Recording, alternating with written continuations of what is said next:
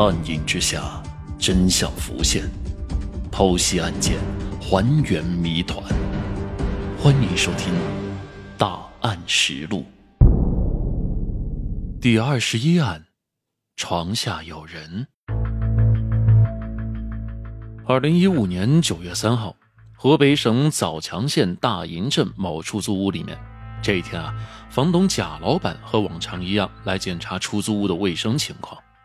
说起来呢，这贾老板昨天晚上刚刚收到租户的投诉，说有人在房间里面烧烤，而且味道还很难闻，让他赶紧来看看。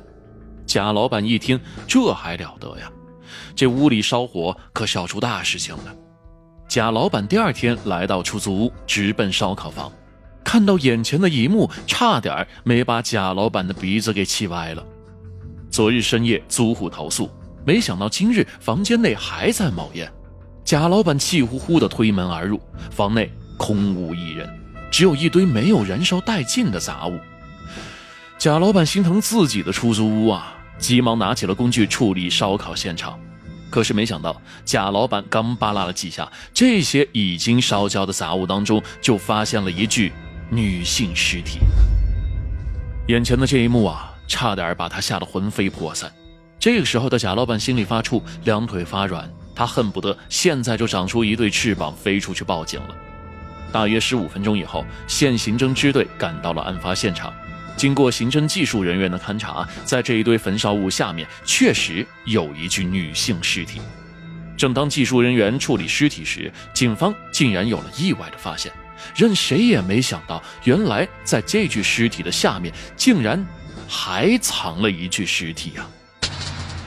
案发现场除了烧焦的尸体以及衣服以外，警方还在现场发现了几处拖拽的痕迹，以及四五处的喷溅的血迹。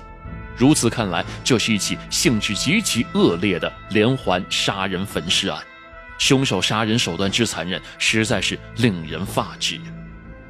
经过房东的辨认，两具女尸当中，其中一具死者是出租屋里面的租户张亮，而另外一具尸体的身份则不得而知。房东表示，另外一具遇害女子并不是他的房客。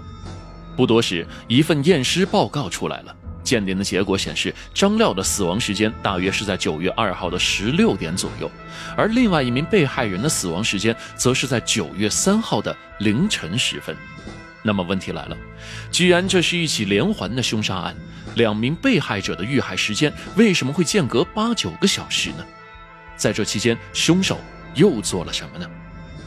警方分析，凶手杀死第一名被害人之后有两种可能性：第一种是凶手在现场连续作案；第二种是凶手杀人后离开了，随后此人又返回现场进行作案。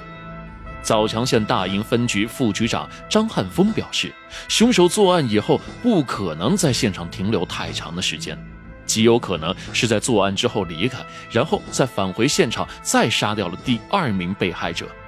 警方为了验证这个猜测，立刻对案发现场周边进行了地毯式的排查。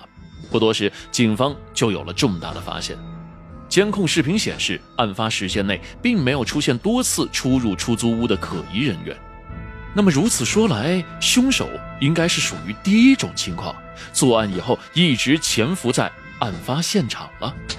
那么问题来了，凶手杀人以后潜伏在出租屋内，极有可能会被暴露。那么，此人为何会甘愿冒如此大的风险，也要再杀一人呢？难道说这其中还藏着某些不为人知的秘密吗？经过警方调查，被害人张廖是与一名叫做赵玲玲的女子合租了这间房。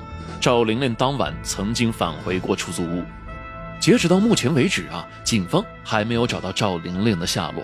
随后，警方立刻派出了大量人手对其展开调查。没多久，赵玲玲出现了。据她回忆说，二零一五年九月二号下午的十四点钟，赵玲玲出门，当时室友张亮还在家中。当天晚上的二十点左右，赵玲玲在朋友的陪伴之下回出租屋拿了一件衣服。当时出租屋内空无一人，房间的风扇还开着，张亮的手机正放在桌子上充电呢。这个时候的赵玲玲心中疑惑呀，平时张廖都是手机不离身的，他离开怎么会不带手机呢？随后，赵玲玲拿起手机查看，结果在里面发现了一条尚未发送的短信，上面写着：“我去朋友家玩，今天不回来了。我手机正在充电呢，充满了，帮我拔一下。”赵玲玲心中虽然有点疑惑，但也没有太过在意。正当她准备离开时，恰巧碰到了张廖的老乡刘丽来借宿。两人闲聊了几句之后呢，赵玲玲就离开了出租屋。经过技术鉴定，家属辨认证实，另外一名受害者就是张廖的同乡刘丽。到这时，不少心思敏锐的朋友可能已经猜到了端倪。张廖遇害时间是下午四点，而到了晚上八点，赵玲玲回到出租屋，也就是说，凶手杀人以后只用了四个小时就把现场清理干净。晚上，赵玲玲、刘丽来到出租屋，他们竟然也没有发现躲藏在出租屋角落里的凶手。这细思极恐啊！赵玲玲和刘丽聊天时，凶手就在暗处盯着两人呢。而当赵玲玲离开以后，凶手立刻残忍地杀害了刘丽。根据警方的分析，凶手杀害张廖以后，此人甘愿冒如此大的风险，也要再杀一次人。显而易见，张廖并不是凶手的目标。那么，刘丽究竟是不是凶手最终的目标呢？或者说是凶手为了脱身才不得已将其杀害的呢？